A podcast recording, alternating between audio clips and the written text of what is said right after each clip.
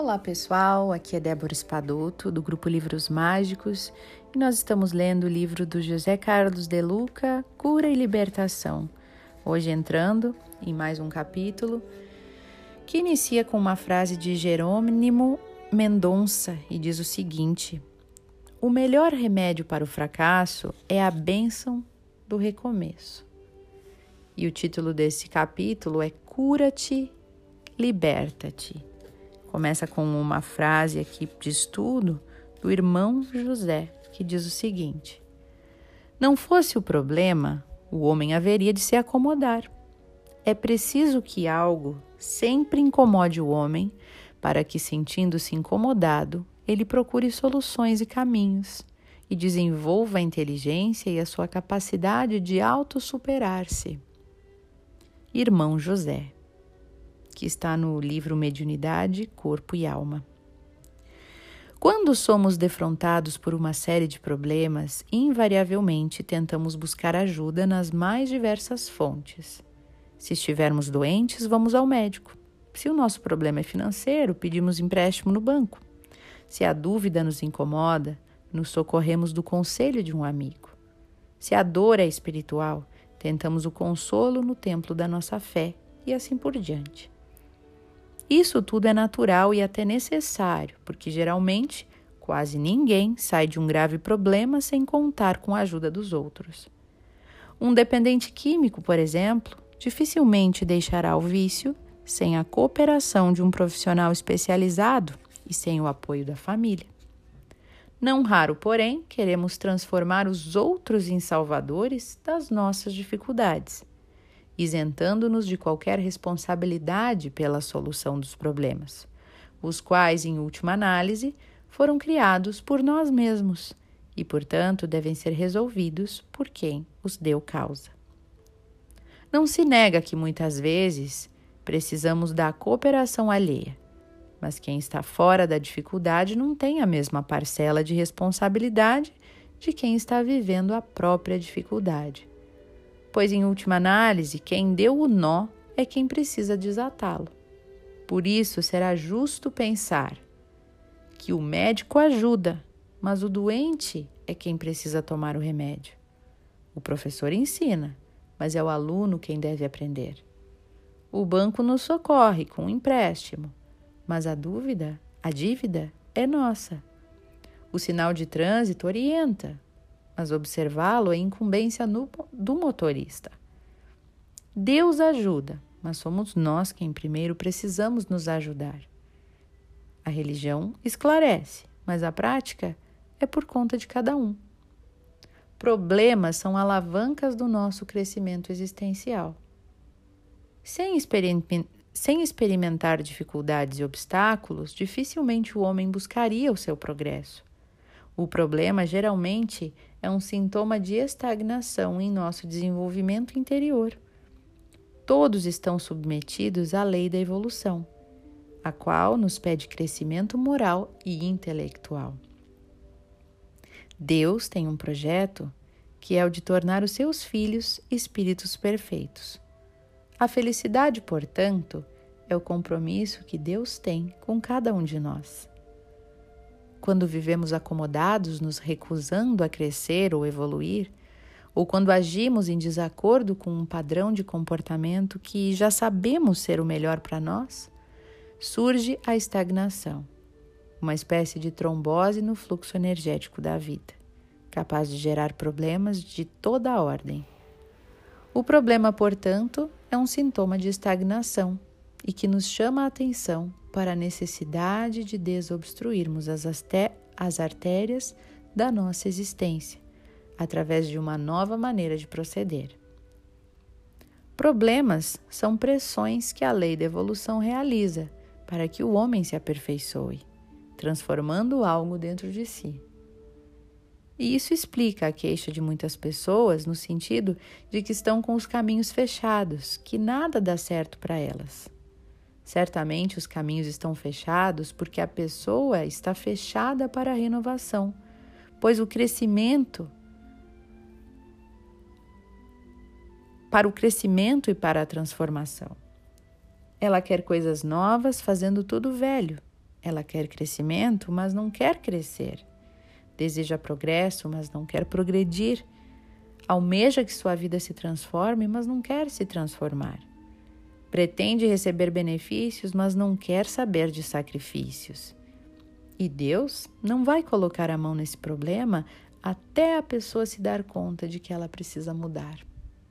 Porque Deus deseja que os seus filhos cresçam e amadureçam e não fiquem eternamente como crianças mimadas pedindo coisas que, pelo seu desenvolvimento, poderão obter por conta própria. Deus nos fez co-criadores da obra divina. Podemos, em ponto menor, o que Deus pode em ponto infinitamente maior. Somos seres criadores, somos solucionadores de dificuldades, caçadores de soluções, perseguidores do progresso. Essa é a nossa missão na vida. E Deus não iria contrariar o seu projeto fazendo por nós aquilo que já somos capazes de fazer. Quando nossas preces não são respondidas, quando oramos a Deus pedindo a solução de um determinado problema e sentimos que não obtemos resposta para as nossas preces, o que está ocorrendo é que Deus está esperando, primeiramente, uma atitude nossa em relação ao problema que se apresentou. Porque Deus, como Pai amoroso que é, quando vê um filho passando fome e nota que ele nada pode fazer para se alimentar, imediatamente ele manda a solução, pondo comida na boca do filho. Mas, se Deus percebe que o filho pode fazer alguma coisa para se alimentar, pode tomar alguma atitude para desencadear a solução do problema, Deus espera que a pessoa se movimente, que faça o que está ao seu alcance, para somente depois agir, complementando o que for necessário para a resolução daquela dificuldade. Quando você não pode agir, Deus age. Quando você pode agir, Deus espera você andar para ele caminhar ao seu lado. Se o problema me pertence, há uma lição oculta nele. O aprendizado que eu e ninguém mais deve realizar para curar definitivamente a dor que me desafia, que me desafia o crescimento interior. Ao buscarmos as soluções para os obstáculos que a vida nos apresenta, somos obrigados muitas vezes a buscar conhecimentos novos, mudar aspectos da nossa vida emocional, alterar comportamentos, modificar caminhos, a fim, enfim, é dessa forma que a vida vai compulsoriamente nos ensinando a crescer. Portanto, problemas não são castigos divinos Antes, são mecanismos educativos que a sabedoria divina dispõe para corrigir os nossos passos na direção da felicidade que Deus programou para todos os seus filhos. E a felicidade é naturalmente proporcional à perfeição do espírito. Quanto mais o espírito progride, mais feliz ele é. Quanto mais ele retarda o seu adiantamento intelecto moral, mais sofrimento ele experimenta em seu caminho. Meditemos nesta bela lição de Nécio Lúcio. A dor, em todas as ocasiões, é serva bendita de Deus, que nos procura em nome dele, a fim de levar a efeito dentro de nós o serviço da perfeição que ainda não sabemos realizar. Quando nos revoltamos contra as dificuldades que nos surgem, ou quando queremos transferir para os outros a resolução dos problemas que nos cabem, estamos impedindo que Deus execute o serviço do nosso aperfeiçoamento. E isso quer dizer que estamos fechando as portas para a nossa cura e libertação.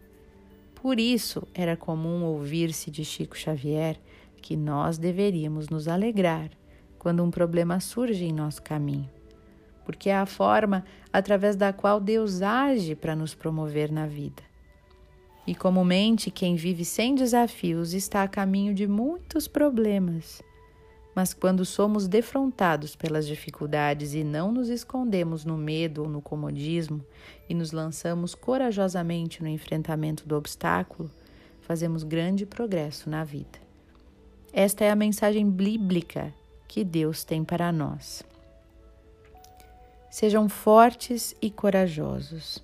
Não se assustem, não tenham medos deles, pois é o Senhor nosso Deus quem irá com vocês. Ele não os deixará e nem abandonará. Atentos para isso, Deus somente irá se nós formos. Deus torna forte o homem que arroja o medo para longe de si mesmo. Deus torna corajoso o homem que encara os seus problemas de frente e os aniquila com a força de um gigante. Deus nos fortalece no curso dos acontecimentos e no momento em que agimos no melhor de nós mesmos. Esse é Deus que caminha conosco enquanto estivermos caminhando. Agora, quando paramos, Deus para. Quando nos revoltamos, Deus espera. Quando nos acovardamos, Deus senta. Quando nos omitimos, Deus silencia. Deus quer a nossa cura, a nossa libertação. Creia nisso com sinceridade. Deus está louco para fazer um milagre em sua vida, mas para isso ele precisa que você crie condições para o socorro divino. Por isso, por mais difícil que seja a sua situação, não pare de andar. Caminhe adiante realizando tudo o que está ao seu alcance para equacionar as dificuldades de agora. Que você decrete o fim da queixa e da reclamação, que largue o comodismo e o medo e se movimente firme e confiante na renovação do seu destino, a partir da renovação de si mesmo para o melhor de Deus, o melhor que Deus quer de você. Convença-se de uma coisa: ninguém melhora a vida sem se melhorar primeiramente. Deus está olhando para você nesse momento e observando o que você fará a partir de agora. Será que ele vai continuar sentado?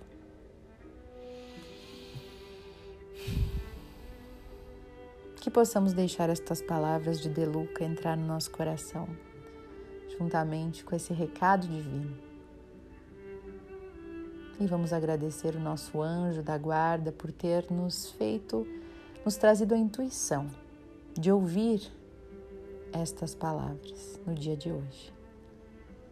Santo anjo do Senhor, meu zeloso guardador, se a ti me confiou a piedade divina, sempre me rege, me guarde, me governe, ilumine.